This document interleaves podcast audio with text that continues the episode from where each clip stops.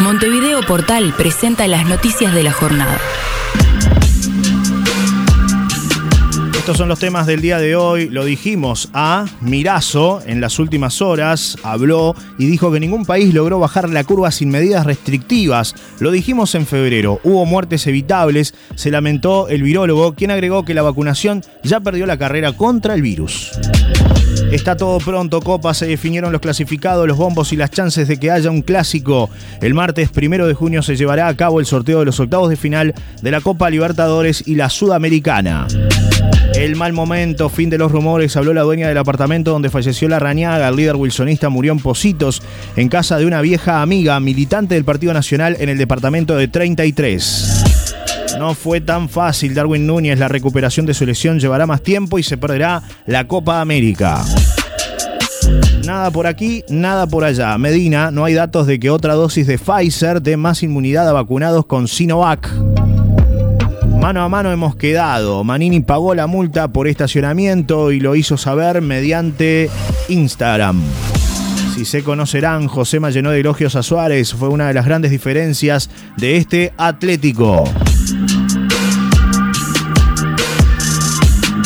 Novedades del día y llegar tan lejos. Vanessa Stoll, tras final forzado de su ascenso al Everest. La vida es más importante, dijo.